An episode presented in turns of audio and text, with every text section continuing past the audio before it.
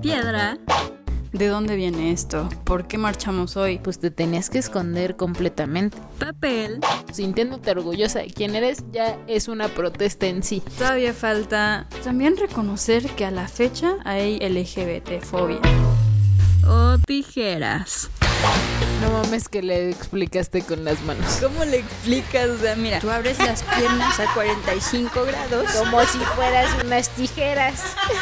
Arriba las lesbianas.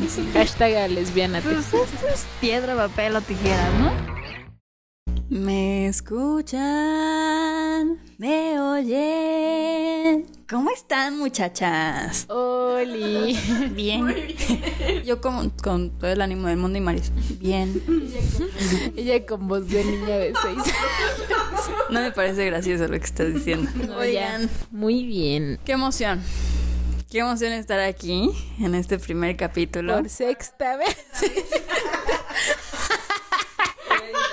Pero igual de emociona. Ya lo digo hasta con odio, güey. Más adelante les contaremos por qué el odio y el cansancio. Pero buenas noches o buenos días o quién sabe cuándo lo escuchan. Bueno, pues después de un, un- una pequeña falla, acá estamos. Ya este bonito jueves, como de que no, de estreno de lo que va a ser. Esperamos un podcast súper, súper largo. Esto es Piedra, Papel o Tijeras. ¡Woo! Estamos súper, súper contentas de poder materializar todo lo que hemos trabajado durante meses ya. Y pues nada, ¿tú cómo te sientes, Sofía? Yo me siento muy bien, muy contenta de poder saludarlos por quinta ocasión en, en esta semana y pues nada más diciéndoles que este contenido va con todo el cariño, con todo el amor y que tomamos súper en cuenta sus muestras de cariño, todos los mensajes que nos mandan, todos los follows, eh, quienes nos ayudaron con la campaña, el video es este es para todos ustedes, esperemos les guste y pues ya, muy contenta, muy emocionada, por fin estamos aquí en sus oídos. Si les gustó la promo, contrátemen. Me hace falta dinero, tengo hambre. es cierto. ¿Cómo dijiste contrátenme? Contrátemen. O sea, en lugar de con. No, nunca se escucha. Y yo que nos contraten. O sea, o sea, sí. Ay, Sofía, no entiendes mis chistes. perdón, sí, contrátenla.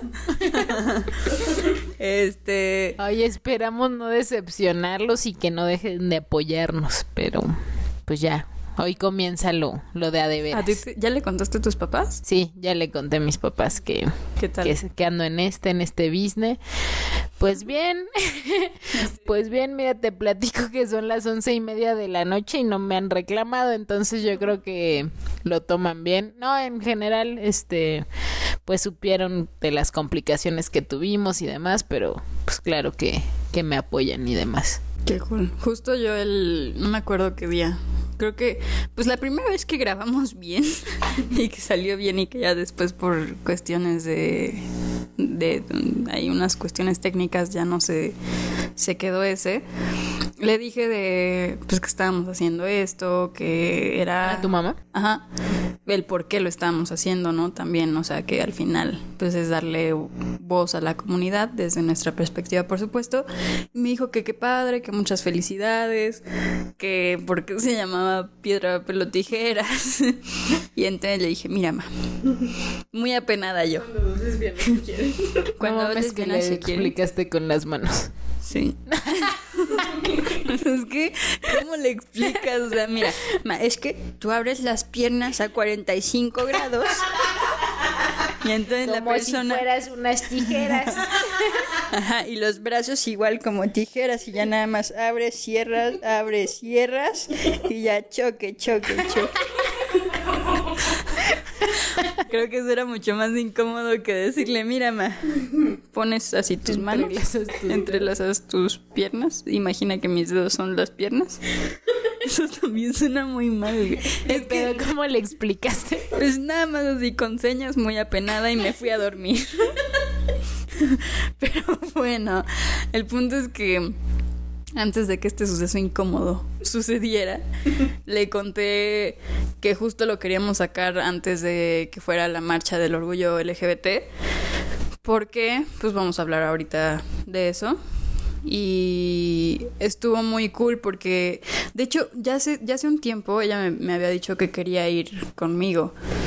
Y ya... A la marcha. Ajá, y ya después de que le dije, no, pues va a ser ya este sábado, me dijo, ay, sí, ¿quiénes van a ir? Ya le dije que tú, Marisita, todos, Los gays. todos los gays. Y lesbianas y todo. Y, Y las Marisas. bueno, Marisa. Que es un Un híbrido.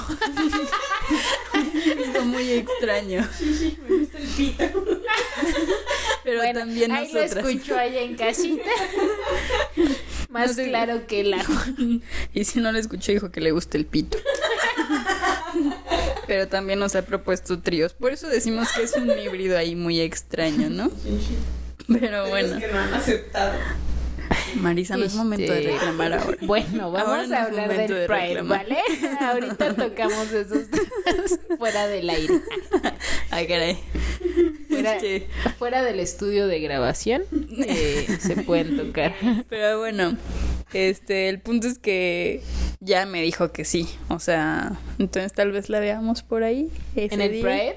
Ajá, igual va con nosotros. Me encanta. Sí. Y eso, o sea, se me hizo muy bonito porque pues hace un año yo le tuve que mentir. O sea, le dije que iba, no sé, no me acuerdo. Al cine. Ujú. No, pero sí le mentí. Mi mamá como que todavía se dejaba llevar por estos estigmas de que vamos a, a beber, a drogarnos, a las orgías, a pues sí, a encuerarnos, como toda la onda sí, sí. del exhibicionismo así extremo. Y entonces, o sea, me dio como mucho gusto porque yo creo que entre más te vas metiendo a la comunidad, ya sea porque eres parte o porque conoces a alguien y quieres eh, pues un poco hacerte parte de, de esta forma, o sea, como, como un aliado, pues, eh, pues es- empiezas a ver que no solo hay eso, o sea, que sí lo hay, pero que no solo hay eso y que hay cosas mucho más profundas, mucho más bonitas, mucho más intensas y mucho más feas también detrás de todo lo que eh, involucra el, que el día de, de hoy, bueno, no el día de hoy, ¿verdad? Pero que este año también vayamos a marchar a las calles de, de la Ciudad de México. Sí, eso que dices está súper padre porque creo que hasta que no conocemos realmente la situación o hasta que no convivimos con con una persona, y no hablo exclusivamente de la comunidad LGBT, sino hablo incluso de hasta enfermedades y, y demás, que Sí, tenemos claro. muchos juicios al respecto, y es hasta que convives con esa gente, hasta que la conoces, hasta que platicas con ellos que que todos esos estigmas, todos esos juicios se te van. Y por eso, bueno, nosotras como científicas sociales muchas veces nos tratamos de, de separar. mamona. Bueno, eso nos enseñan, eso nos enseñan a separarnos de los juicios como para acercarte un poco como a, a esto que quieres investigar o a esto que quieres observar. Justo yo creo que, o sea, lo que acabas de decir es súper importante porque el hecho de estar con una persona es un poco conocerla. Y al conocer lo que está pasando esa persona, entonces te informas. Y es súper importante estar informados de de dónde viene esto, qué es lo que pasó, por qué marchamos hoy, para qué vamos a marchar, no sé, el siguiente año o en 10 años. O sea, ¿de qué va todo esto? 10 años. Sí, o sea, yo me atrevería a decir que la ignorancia incluso puede hasta matar. O sea, eh, está en la ignorancia eh, el odio y, y todo eso, mientras que en el conocimiento hay conciencia, conocimiento es poder. Este, pero en el conocimiento hay, hay conciencia y hay y también hay pertenencia. Sí. Entonces, al haber, o sea, todo este eh, conjunto, conciencia, información, pertenencia, yo creo que tienes todas las herramientas para, pues sí, para poder alzar la voz por aquellas personas que todavía no pueden. O sea, recordemos que nosotros estamos hablando desde un contexto social muy privilegiado, eh, muy afortunado en comparación a otros tantos. En comparación, por ejemplo, aquí el, el comercial. Eh, no, pero en comparación, por ejemplo, a cómo eran las cosas hace 50, 60, 70 años. O sea, las cosas en ese tiempo estaban terribles, había persecuciones todo el tiempo, había... O sea, imagínate lo que ha de ser salir a la calle y no poder ser tú porque hay un temor inminente de ser golpeado, de ser encarcelado o encarcelada. Sí, este, este miedo a, es que literalmente hace 50 años te tenías que esconder, tanto en tu casa como en algunos bares en los que lo mejor eras aceptada o con tus personas más cercanas, pero en la calle, en la vía pública, enfrente de un policía, pues te tenías que esconder completamente y al final le debemos a todos ellos que hoy podamos decir como, ay güey, el sábado a X bar gay, ay güey, este, ¿sabes? O sea, como, ay sí, nos vestimos de arco iris y, güey, vamos a besarnos tú y yo en la calle. ¿A cuántas personas les has dicho eso, Sofía? no, ya, perdón. Pero, o sea, sí, sí, sí hay como que pensar y repensar la historia. Porque muchas veces te dicen e, este dicho de la prepa, ¿no? Como, este, quien no sabe la historia está destinado a repetirla. Y, y es cierto, pero, pero también hay que recordarla para ser conscientes y para que el día de mañana en este tema, pues salgamos orgullosos a la calle, porque sabemos todo lo que hay detrás, porque sabemos todo lo que la gente que estuvo antes de nosotras luchó también. Y no solo salir orgullosos, que sí, va mucho en parte, pero también saber que tenemos una responsabilidad con los que vienen detrás de nosotros. Y bueno, ya, ya para entrar como más en el tema, una de las cosas que pues que es un parteaguas, que se celebra y se piensa al mismo tiempo este año, pues fue lo que sucedió el 28 de junio, ¿sí va? De 1969 en Nueva York. En Stonewall, en un bar que sigue existiendo, en donde hubo una redada.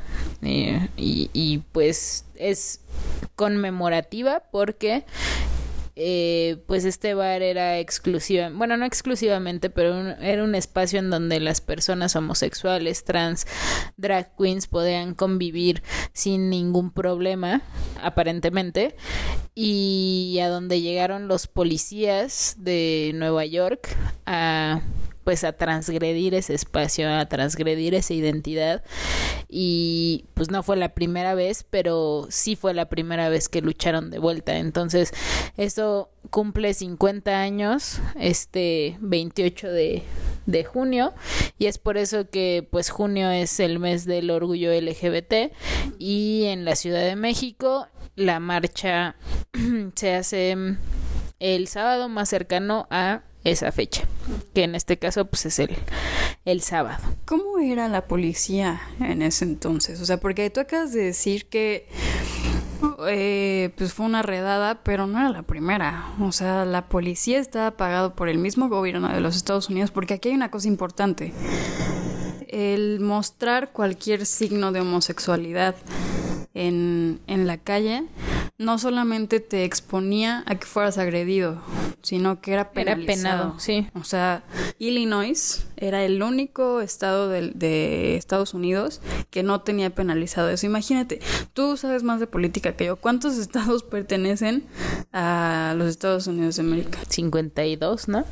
51. Ponga ay, usted un número. Ay, perdona, ya en casita me, me agarró en curva esta niña de veras, para que vea que esto sí es en vivo, ¿eh? No es nada editado, todo aquí sobre la mesa. Bueno, ponle ahí que tú 52. Pues un chingo, ¿no? O para sea, que sepa. mira, cuéntele las estrellitas a la bandera y ahí nos platica cuántos son. Bueno, o sea, de toda la cantidad de estados que pertenecen a Estados Unidos, uno solo era el que no tenía penalizado que fueras o que tuvieras rasgos de ser Y, y además esas leyes rozaban en lo ridículo, porque no nada más era que eh, te vieran besándote con una persona de tu mismo sexo en la calle y te encarcelaran, era algo tan simple como que yo hoy decidiera salir de traje y de camisa y este vestida de hombre o de lo que hoy consideramos como hombre a la calle, me podían detener y me podían encarcelar y me podían golpear y me podían hacer lo que ellos quisieran. Sí, o sea, cualquier tipo de otredad. Y de hecho, o sea, cuando tú dices que me podían, o sea, tú dijiste, me podían hacer lo que quisieran, se practicaban terapias de, de conversión, se les llama, sí, ¿no? De conversión, conversión. que eran, pues era tortura, o sea, era tortura, iba desde electroshock, castración, lobotomía, para quien no sepa que es una lobotomía ya en casita, yo tampoco sabía, no se preocupe, este, pues es cuando básicamente te quitan una parte del cerebro para ver si así, o sea, si esa parte del cerebro era la dañada. Y esto es en, o sea, físicamente, digamos que Sí. obviamente era una, e- era como allanar tu, tu mismo cuerpo, ¿no? Pero si lo vemos desde un punto de vista psicológico, pues era, o sea, si hasta la fecha, digo, siguen existiendo estas terapias de conversión que son como más de mentales, digamos, no son tan, te, te voy a quitar la mitad del cerebro, Sí, ¿no? este, pero a nivel psicológico eso también, pues es un trauma tremendo y que de eso todavía no se erradica. Eso es lo que estaba pasando. Y entonces por eso es que Stonewall, el suceso de Stonewall de 1969 es muy importante, porque fue la primera vez que se dijo basta. Fue el parteaguas para poner a los derechos LG, pro LGBT que conocemos hoy sobre el mapa, porque antes de eso no se hablaba al respecto, porque te tenías que estar escondiendo, tenías que estar sobreviviendo, pues no te ibas a estar preguntando acerca de, de los derechos, ni siquiera daba pie a que pensáramos como en algo así. Sí, ¿no? De hecho, ¿qué fue entonces lo que pasó ese día? A ver, empecemos por ahí para que de ahí vayamos como hilando un poco las ideas y que ya nuestro, nuestra gente linda ya en casita entienda cuál es el objetivo de este primer capítulo. Pues mira, el antecedente de estos bares es que eran seguros en, en un primer momento gracias a la mafia italiana que controlaba todo el, el oeste de, de Nueva York. En esos tiempos, Nueva York era uno de los estados con más población LGBT. Entonces, pues la mafia italiana controlaba esta parte del estado y se dieron cuenta que estos bares gays y lésbicos, porque también había exclusivos de lesbianas, eran en realidad una mina de oro para ellos, porque pues iba muchísima gente a esconderse y a, y a pasarla bien, la verdad, o sea, como ahorita nosotros lo podemos hacer en, en un bar gay, pues ellos también se sentían como liberados en estos espacios, se sentían propios de estos es- espacios y se sentían parte de estos espacios. Entonces, eh, pues la mafia sobornaba a los policías para que ellos no, no, no encarcelaran ni fueran a estos lugares como a buscar algún tipo de, de problemas o de de penalización, digamos. sí. Y eh, bueno, por una parte así estaban protegidos los, los miembros de la comunidad, pero pues esa noche hay varias versiones que, que la mafia se dejó sobornar, que entraron por sorpresa. El punto es que nadie se esperaba que la policía llegara esa noche y pues llegó y ellos estaban muy acostumbrados a llegar y pedir tu identificación y encarcelarte si es que tu identificación decía otro sexo al que parecías físicamente o estaban acostumbrados pues sí a golpear gente, a hacer lo que ellos quisieran. Y esa noche fue distinta porque quienes estaban dentro de ese bar lucharon de vuelta. Entonces eso es o sea, eso es un acto revolucionario y es un acto de defensa propia, pero también porque creo que este esta defensa no se hubiera dado si quienes actuaron supieran que no había nadie detrás, pues, o sea, sabían que la comunidad ya era de ese tamaño para lucharle de vuelta a los policías, que no es cualquier cosa. Y aparte, aparte de saber que la comunidad ya era más grande, había ya movimientos de, de alto, de vasto. O sea, de hecho, eh, haciendo como igual un poco de investigación en 1963, que hubo una marcha en Washington por los derechos civiles, por eh, la búsqueda de trabajo, por eh, mucho, mucho con esta onda de, anti, de antirracismo. O sea, de hecho hay personajes importantes de la comunidad LGBT que vienen desde ahí. Claro. Entonces, sí, eh, en efecto sí era porque la comunidad sabía que ya era más grande, pero también porque ya había otras, otras otredades. Ahí voy a decir broma. Había más eh, otredades que ya estaban alzando la voz. Y aunado a esto que dices, también eh, todo el movimiento de las mujeres sufragistas que hubo en los años 20 en Estados Unidos para exigir el derecho al voto es un nicho para porque muchas de esas sufragistas eran lesbianas y entonces ellas mismas empezaron todo un movimiento y de hecho en Nueva York pues ellas fueron las primeras en salir en traje, fueron las primeras drag kings que se les llamaba y fueron las primeras en apropiarse de esos bares. Entonces, o sea, se suman un montón de cosas como las feministas, eh, las sufragistas, eh, lo- el movimiento antirracial, los derechos civiles y un montón de cosas más. Y de hecho, es- o sea, se me hace magnífico que hables sobre la importancia que tenían las mujeres y cómo las mujeres fuimos porque tú y yo somos, y también Marisita, aquí un besote a Marisita. Somos mujeres. Somos mujeres. Sí. Somos mujeres. Porque, o sea, fuimos las primeras que tuvimos como iniciativa de explorar eh, cómo es esta onda de vestirse diferente a lo que debería vestirse una mujer, etcétera, etcétera. Y también fueron las primeras en pelear de vuelta. Porque en, Sí. en este suceso de Stonewall hay, digo, hay muchas mujeres importantes, pero hay un chisme, un chisme que Nos corre encanta el chisme de Stonewall. Hemos estado hablando como que tres días de esto. Es la cuarta grabación, no sé, tú dime. Eh, este, sí, hemos hablado ya, ya bastante tiempo de esto. Y está padrísimo el chisme porque hay siempre una historia distinta de quién chingados empezó el golpe de vuelta. Está que la primera mujer que, Que lanzó un ladrillo. La primera en el vaso de cristal Ajá. y la primera en dar un, Dar un putazo.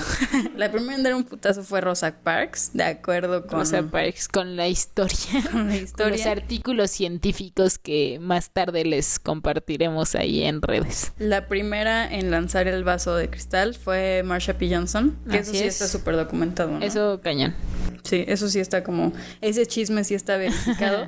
y bueno, o sea, hablando como un poco de Marsha P. Johnson y más allá de que si lanzó un vaso no, esta mujer fue súper importante porque, digo, aparte de que estaba ahí y que peleó de vuelta, eh, pues eran muchas, muchas, muchas, muchas, muchas minorías en una sola persona. Sí. O sea, Se le sumaban y se le sumaban Sí. y, y a pesar de eso fue, pues es una de las principales en, en todo este movimiento. De hecho, fue ella junto con Silvia Rivera quienes fundaron Star. Star fue una fue la primera institución que daba hogar a aquellas personas de la comunidad LGBT que que no tenían que no tenían hogar, o sea, y, y llegaron su, su compromiso fue tal con la comunidad que llegaron a prostituirse. Sí, de hecho, ellas mantenían, ellas eran las mamás de azúcar de ahí. Ay, qué feo. No es cierto. Pero ellas mantenían el lugar.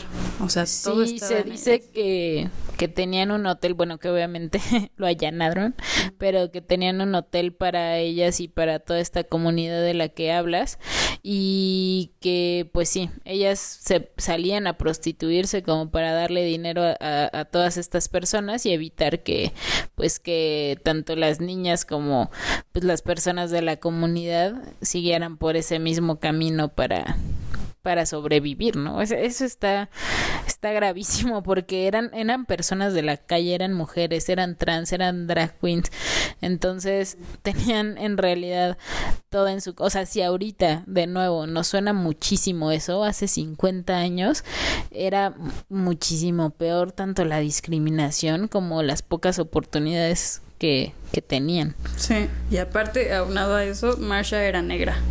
Sí, o sea, súmale. Y esta parte de, de, lo del chisme, creo que nos gusta mucho porque más allá de sí, quién lanzó el ladrillo, el vaso, el putazo, eh, es el acto per se de la revuelta. Entonces, que Marsha P. Johnson haya estrellado un vaso contra un espejo, se cuenta, pues fue también como un llamado para las demás, porque eh, en ese aspecto también eh, Rosa Parks se volvió súper importante en la historia porque es, es muy contado este, este lapso histórico en el que la, la encarcelan y la van a meter a una patrulla y cuando ella sale ve a un montón de gente reunida fuera de, del Stonewall y les grita, ¿por qué no están haciendo nada? O sea, ¿por qué, ¿por qué solo me ven y no hacen nada para que no pase esto?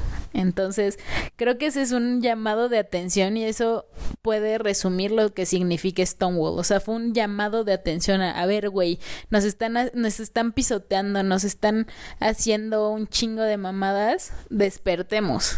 Por eso fue algo súper revolucionario. O sea, al final nadie en ese tiempo se esperaba un golpe de vuelta y por eso fue algo global.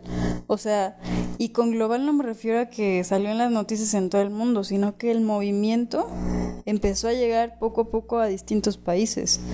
O sea, por ejemplo, acá en México, eh, teórica, bueno, no teórica, pero históricamente está registrado que llegó 10 años después la primera marcha LGBT.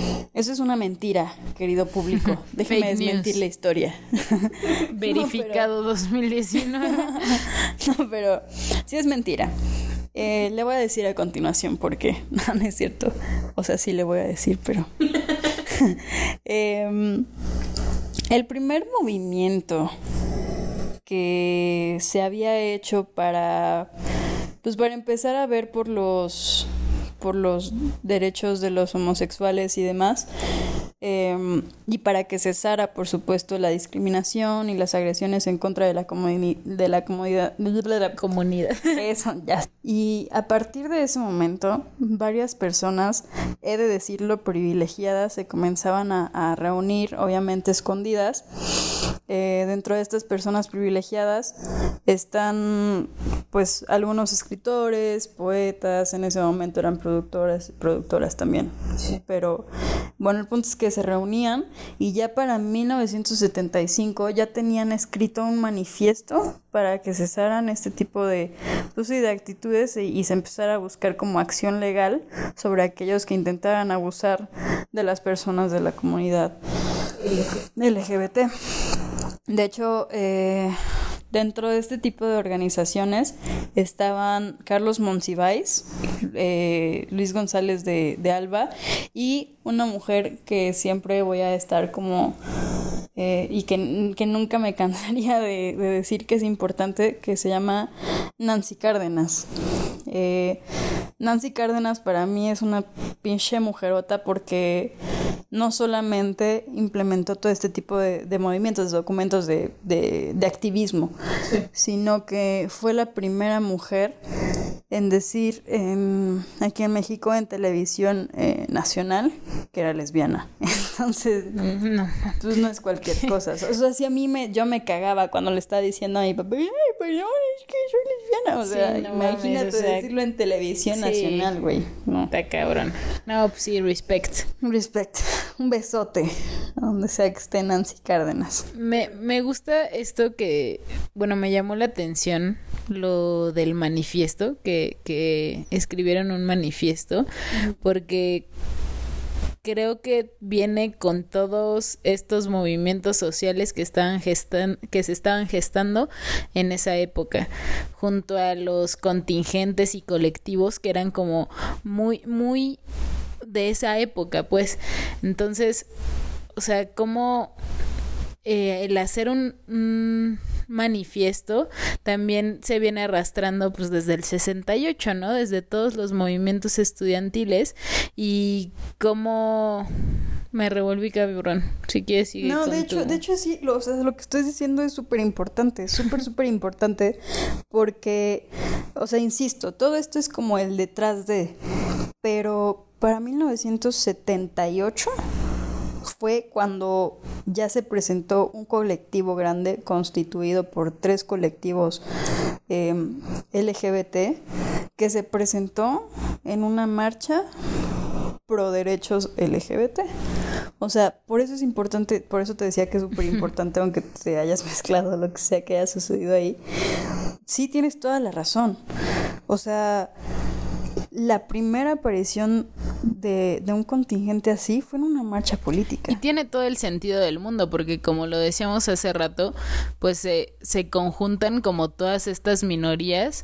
Ahorita hablamos de los estudiantes, pero, o sea, hace un rato feministas, sufragistas, este, anti, antirracismo, todo esto se reúne y muchas veces es para buscar el mismo objetivo, que son las mismas oportunidades, equidad. O sea, el origen de todos estos movimientos viene de la misma época, pero también de los mismos ideales. Y también eh, creo que es como súper importante señalar que, o sea, todo esto fue iniciado por intelectuales.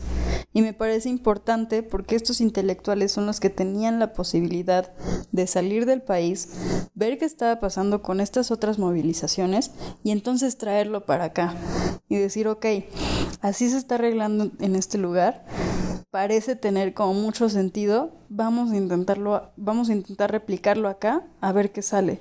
Y pues bueno, salieron, o sea, pues de ahí, de ahí arriba. La, o sea, en la primera marcha eh, oficial que se hizo aquí en México, había ya tres colectivos. Eh, dos de ellos liderados por hombres, eh, unos hombres muy preciosos, eh, por cierto, Juan Jacobo Hernández y, ¿cómo se llamaba este? Ah, Fernando... Fernando Lumbreras.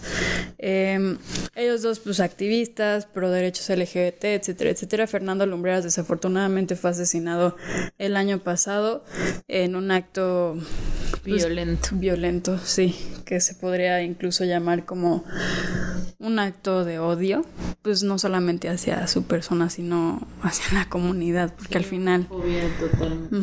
Pero bueno, em, junto con estas dos contingentes se unió otro que se llama, bueno, el primero, el de, el de Juan Jacobo se llamaba FA, no es cierto, FHAR, que significaba Frente Homosexual de Acción Revolucionaria, y por eso tiene todo el sentido del mundo que digas y que menciones lo de las marchas y demás, porque eso es eso, es revolucionario. Eh, la otra se llamaba Lambda y se unió una, una, una, una, una. Perdón, ustedes en casitas que, híjole. Pero bueno, se, se unió otro contingente que se llamaba Oikabet, o se llama, no sé si todavía exista. Y este era un colectivo de lesbianas. Entonces, justo todas las otredades se empezaron a unir para hacer una comunidad más grande. Y lo que me llama mucho la atención, que también podríamos empezar eh, pensándolo tal vez por ahí o no, o analizarlo en otro capítulo, no lo sé, es que está bien curioso que los contingentes, digamos, de hombres están liderados por hombres y ya, ya está, o sea, hay un líder. Y en el caso de los de este contingente que eran pues, puras mujeres lesbianas, no había una líder declarada. Era o todas o nada. Sí, eso pasó, o sea, no nada más en México, sino en, en otros lugares del mundo, en- principalmente en Estados Unidos, sucedió esto de que, que surgieron contingentes de mujeres eh, y muchos de ellos no, no tenían ninguna lideresa. Entonces, eh, pues es curioso porque creo que cuando tienes a una posición de jerarquía, o sea, tienes a alguien en una jerarquía más alta, eh, ejerce poder sobre ti. Entonces cuando eres una minoría eres muy consciente de eso y lo que menos quieres es que en tu mismo grupo eh, surja como una una cadena de poder de ese tipo y por eso son como más horizontales creo desde mi punto de vista los movimientos los contingentes los grupos eh, de que pertenecientes a las minorías Sí, pues sí, o sea, justo no lo quieren replicar, ¿no? Pero bueno, eh, insisto, de ahí para arriba, eh, justo yo creo que otro punto súper importante y que no solo tiene que ver con que las personas que intelectuales que hacían o que iniciaron este movimiento en México podían salir, eh, creo que también es importante mencionar que al ser intelectuales fue más fácil que se abrieran distintas puertas para la comunidad. Y uno de los sucesos más importantes que, eh, pues que sucedió fue en 1987, que fue cuando la UNAM abrió las puertas del Museo del Chopo y entonces se hizo una semana entera cultural lésbica gay. O sea, Uh, arriba la UNAM, Goya Universidad, perros. Este, más o menos, ¿no? O sea, tampoco así como que, uy, qué excelente es, pues no. Pero sí, en ese momento nos hizo un parote y, y pues estuvo muy cool eso. Pero bueno, como digamos, haciendo un, un reconteo, ¿qué es lo que estaba sucediendo? ¿Cuáles eran las otredades? Estaba la lucha por la igualdad de derechos civiles, la lucha antirracial, lo que mencionas sobre el feminismo, las sufragistas, estaban también, eh, bueno, Los todos estudiantes. Los estudiantes, estaba la comunidad, estaban los hippies, que los hippies al final yo creo que van mucho de la mano con la comunidad porque cuestionan las reglas, la libertad del cuerpo, el amor romántico que pues, a la fecha sigue, ¿no? Pero ellos fueron los primeros que, que lo empezaron a cuestionar. También en, en la cuestión musical, pues se empiezan a ver como todo- todas estas eh, denuncias en contra de un sistema y todo eso. En los 60 se empiezan a surgir un montón de grupos, un montón de música, aunado a esto la revolución sexual, que pues todo, como lo mencionamos a lo largo de todo el capítulo, va de la mano hacia lo mismo. Sí, eso fue lo que pasó, eso es todo lo que está detrás de nosotros, detrás de toda nuestra, pues sí, de, de la generación. Pero entonces, ¿qué pasa ahora? ¿A qué se va la marcha? ¿Con qué, con qué propósito se va? Yo creo, esta es una opinión súper personal, que hay dos razones principales. Uno es el seguir con esta lucha, porque al final, a pesar de que ya hay pues muchos avances y que todo se lo debemos a, a nuestros antecesores, si se dice así, ¿no? Sí, antes de antecesores. Disculpa ya en casita, ya, ya, ya tenemos sueño acá, la verdad.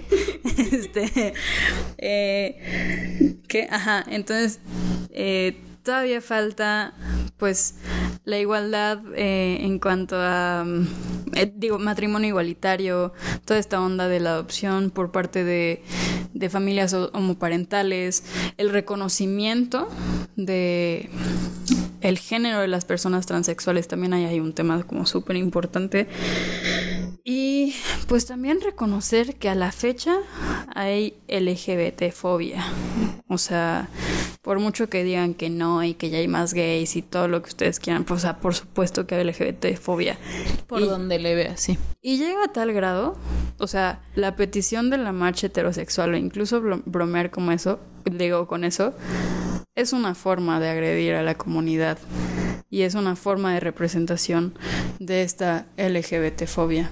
Y volvemos a lo mismo, esta cuestión de la marcha hetero es otra muestra de que no entendemos y de que no conocemos y de que pues parece no importarles mucho la historia. Yo creo que también respondiendo a tu pregunta de a qué se va la marcha o por qué se hace, pues también seguimos marchando porque no nos sentimos parte de ese espacio que solo podemos ocupar básicamente el sábado a mediodía. O sea, Sí. no nos sentimos fuera de esos espacios y por eso seguimos yendo ahí a denunciarlo.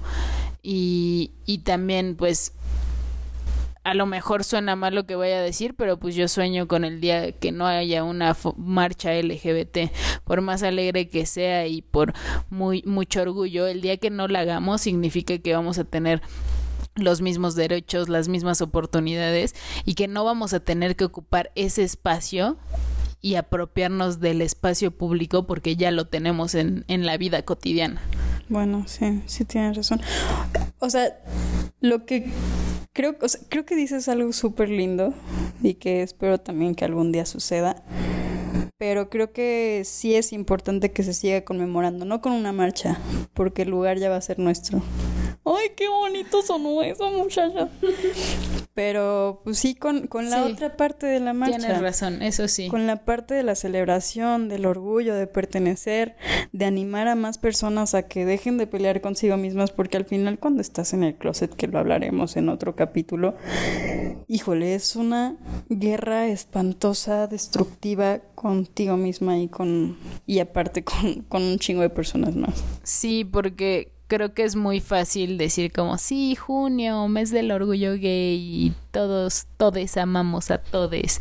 Y es, es bien fácil decir eso, pero eh, reflexionar acerca de las conductas que tú sigues reproduciendo para que eh, lo, lo LGBT no sea normal o, o sea, empezas, empezarte a cuestionar a ti misma respecto a todas estas cuestiones de en verdad soy aceptada, me han discriminado, o sea, preguntas tan sencillas como esas, pues también forman parte del orgullo y de forjar ese orgullo, porque pues, sí, te digo, es bien fácil decir como, ay, sí, vamos a marchar disfrazados de Teletubbies, pero, pero es bien complicado.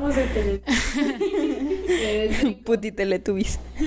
Perdón. eh, pero es bien complicado, este, pues el día a día, ¿no? O sea, el sábado sí es como, wow, la fiesta, pero ¿qué hay de todos los demás días que, que tienes que, que vivir con, contigo misma y que te tienes que aceptar porque de otra forma no se podría entender ese orgullo? Arriba las lesbianas. Pero, Para acabar este capítulo no llorando.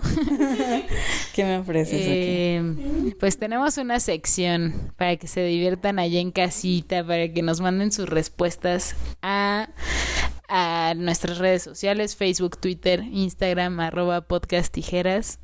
Qué horrible mi promoción. Pero no, para que pues nos relajemos todas un poquito y nos vayamos contentas de esta de esta casa, de, esto, de este estudio tan lindo.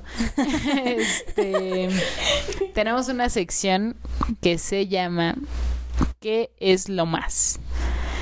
En donde yo te pongo una situación, tú me pones una situación, respondemos, somos súper felices al respecto. ¿Estás ¿En lista? algún punto me das un beso? Ah. ¿Ese es un sí o no? Ay, sí, es que me dio pena con los... Beso de tres a huevo. Bueno, ya, ya se armó. Bueno, aquí acaba el programa de hoy. Muchas gracias. Tenemos que apresurar esto. Venga. ¿Estás lista? Estoy lista.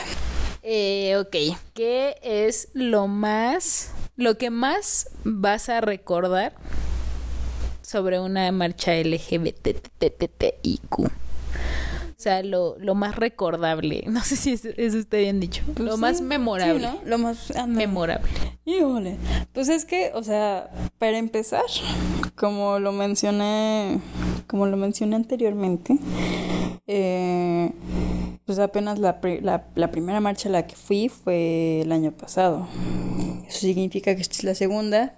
Si allá en casita no sabe matemáticas. Buena, buena esa, crack.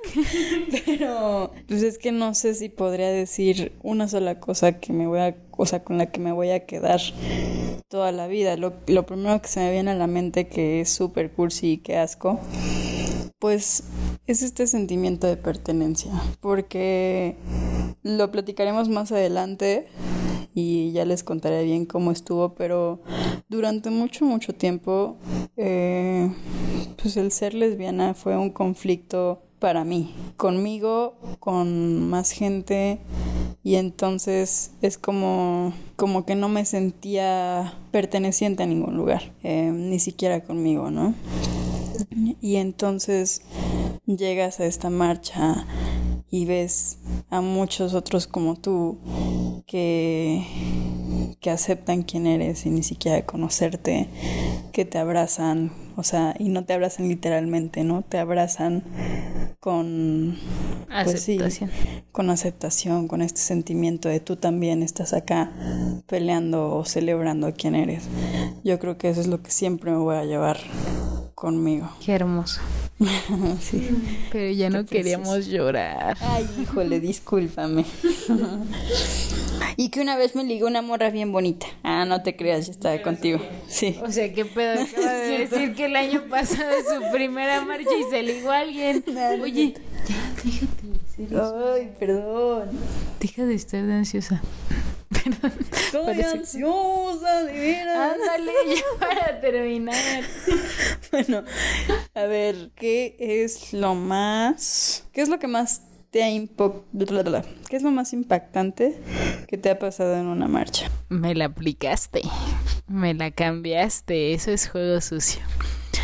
¿Qué es lo más impactante que me ha pasado en una marcha? Eh, muchas cosas. Voy a nombrar algunas. Espero que no se me escape algo. Eh, una fue la cantidad de gente, pero no nada más eso, sino el respeto que, que hay entre toda esa gente, como tú mencionas, pues creo que todos nos sentimos parte de y por lo mismo no hay como este afán de, de pelear ni de ni de rechazar a nadie, sino que es todo lo contrario, como es un ambiente de fiesta, siento que no nada más que todos somos todas somos aceptadas, sino que hay un ambiente de paz y de que no te va a pasar nada Sí. que, que a mí me impactó mucho. O sea, es como demasiada gente y normalmente a lo mejor tendría miedo, no miedo, pero a lo mejor estaría espantada y, y en este caso fue como hay demasiada gente pero me siento bien y ni siquiera me he cansado caminando y estoy con mis amigos y es súper padre. Eh, otra de las cosas impactantes que vi fue la diversidad. O sea, es que muchas veces hablamos de la diversidad como si fuera un concepto que no es material y creo que en las marchas eso se puede apreciar muy cañón y eso se puede materializar súper padre. O sea, porque eh, es, es que cuestionemos estas líneas entre entre qué es un hombre, qué es una mujer, qué es lo femenino, Sí, qué es sí, lo sí, masculino, eh, los peinados, los colores, la vestimenta, eh, el- el- la que va con su novia, el que va con su novio, eh, pero el que va en tacones y la que va en el pinche carro alegórico y la que se cuelga de los postes. O sea, creo que es la materialización de la diversidad y eso me encantó porque nunca lo había visto o que siempre hablamos de ay sí lo diverso pero nunca lo había visto y en una marcha creo que se puede apreciar súper bien porque hay gente de o sea de todo de todas las estaturas de todos los colores eh, guapos feos guapas este o sea lo que sea hay de todo y, y eso es es lo, lo que es muy padre. Y, andamos bien cursis Ay, hoy, bien oigan. poético andamos. Bien poéticas. Pero bueno, pues ya eso es todo, ¿verdad? Aquí se acabó lo que se vendía. Em, muchas gracias a todos los que llegaron hasta acá, que no se aburrieron. Recuerden que no somos expertas, estamos empezando con este proyecto y estamos abiertas eh, a una relación poliamorosa. Cállate. o sea, no me niego, pero no es el, no es el formato es para el medio. anunciar estas cosas. No, no es cierto. Estamos abiertos a cualquier tipo de crítica, sea buena o sea mala. Eh, lo que queremos es mejorar por y para ustedes, por y para la comunidad. Recuerden que esto es sí un podcast LGBT hecho por lesbianas, pero es para todos, para que todos sepamos un poquito más de qué hay acá en este mundo. Y también, pues, que hablamos desde nuestra opinión, de- desde nuestra experiencia, que muchas veces sabemos que, pues, es privilegiada porque vivimos en CDMX y la verdad es que si bien hablamos de una discriminación y demás, pues no lo es tan cabrón como en otros lados del país e incluso del mundo. Entonces, pues nada más dejar como claro eso, desde dónde es nuestra opinión, no queremos tener la verdad, queremos conversar entre nosotras, pero también con ustedes. Y pues muchas gracias por todo su apoyo. Estamos súper felices de estar aquí en el primer capítulo y no saben la satisfacción de que estén escuchando esto. Sí, no saben la cantidad de trabajo y de malas pasadas que hemos tenido, pero bueno, quiero agradecerles un montón también a ustedes dos que son parte de este equipo de trabajo. Tú, o sea, aparte de ser una persona súper brillante y la conductora también de este programa, pues eres el amor de mi vida, te admiro mucho y creo que no hay nada más padre que trabajar con alguien a quien admiras. Ay. Te amo un chingo. Este, ustedes radioescuchas no lo vieron ahí en casita, pero con tú se refería a mí, Sofía Moreno. No, Mucho y gusto. concuerdo, este, trabajar con ustedes es una gozada. Contigo puta, he trabajado tres años, a lo mejor no en cosas materiales, pero nos conocemos a la perfección. Ha- hablo de Clivia. Este, y, Livia Torres, mucho gusto. y este, y es un placer, o sea que que podamos trabajar juntas en algo que habíamos planeado hace un buen, con temas que nos gustan un chingo y nos apasionan. Y Marisa, güey, o sea, te lo dije fuera del aire, pero si no estuvieras acá, yo creo que esto no sería posible. Clive y yo nos estaríamos agarrando de las greñas y de forma bonita, ¿no? no seas, no seas puerca. Perdón. No, Marisa, este, güey, te amo. Eres una gran trabajadora, o sea, lo que haces eres muy talentosa y me encanta que, que estés acá con nosotras. ¿Y tú qué pedo o qué? Bueno, pues ya me echaron flores, yo me echo más sola. Soy increíble. Soy y eso es increíble. todo. Muchas gracias por estar aquí. Todo lo que estamos haciendo lo hacemos con mucho cariño. Es un podcast hecho por lesbianas y una mujer heterosexual. ¿Qué pedo, niños? Más o menos. Es que, es que ¿Qué mira, pedo, es medio varones? heterosexual, o sea. Híjole, hay una discusión ahí importante, pero bueno, continuemos. Mándenle DM a arroba risas, lentes y rizos si quieren su número, si les encantó esta voz sexy. Este, pues por ahí se pueden comunicar con no ella. la prostituyas. Y ella sabrá si quiere o no. Ah, muy bien, muy así sí. Pues bueno, eso fue todo por el capítulo de hoy. Muchas gracias siempre. Nos escuchamos la siguiente semana con un tema distinto. Y pues nada, muchas gracias. Besos y adiós. Mucho amor. Bye.